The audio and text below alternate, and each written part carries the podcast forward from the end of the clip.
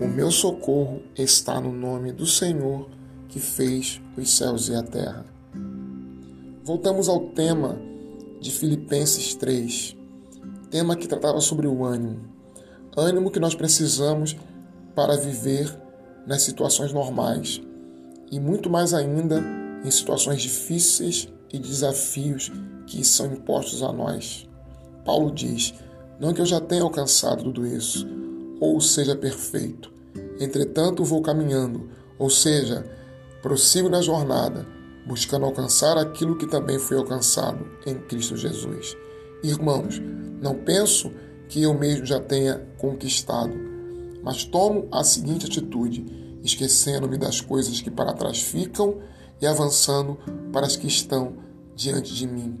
Apresso-me em direção ao alvo, a fim de ganhar o prêmio da convocação celestial de Deus em Cristo Jesus.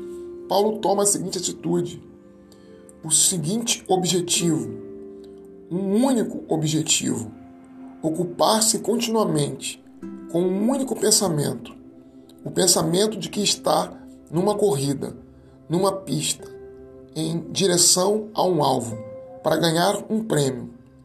Ele não se permite nada que o retire da sua rota, do seu propósito. Tal concentração é altamente necessária. Na vida diária, as distrações são com frequência desastrosas. A emoção da viagem pode distrair o motorista, o resultado ser um acidente. Faz-se necessário a concentração para não nos desviarmos dos nossos propósitos espirituais. Mas não se engane, não acredite que em momento algum que tudo depende de você e de seu esforço concentrado. Até mesmo naquilo que cooperamos com Deus, dependemos imensamente dele para começarmos o percurso e chegarmos ao final. Tal concentração exige de nós certos itens importantes. O primeiro é esquecer. Esquecer aquilo que ficou para trás. Esquecer a parte do percurso que o corredor já cobriu. Paulo diz: esquecendo-me das coisas que para trás ficam. O bom corredor não olha para trás. Ele sabe que se fizer, perderá a velocidade e, finalmente, a própria corrida. Segundo, avançar sem vacilar. Paulo diz: avançando ardorosamente para adiante.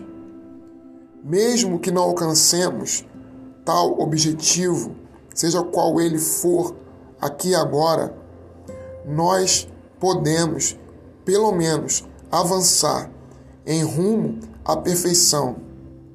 Agora, não adianta ficar jogando a culpa dos nossos deslizes, da nossa indolência, do nosso fracasso, da nossa preguiça para os outros e não admitindo os nossos próprios erros.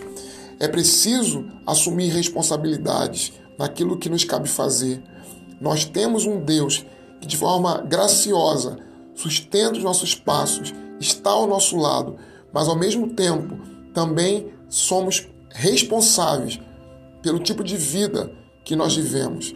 É essa tensão que nós temos que conviver entre aquilo que Deus faz e que nos é impossível fazer e aquilo que também nos cabe fazer.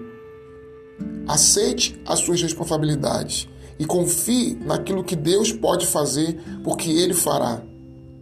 Deus fará aquilo que lhe cabe. Deus honrará a sua palavra. Deus sustentará a sua vida. Mas também cabe a você seguir rumo ao alvo, rumo ao prêmio, rumo à recompensa.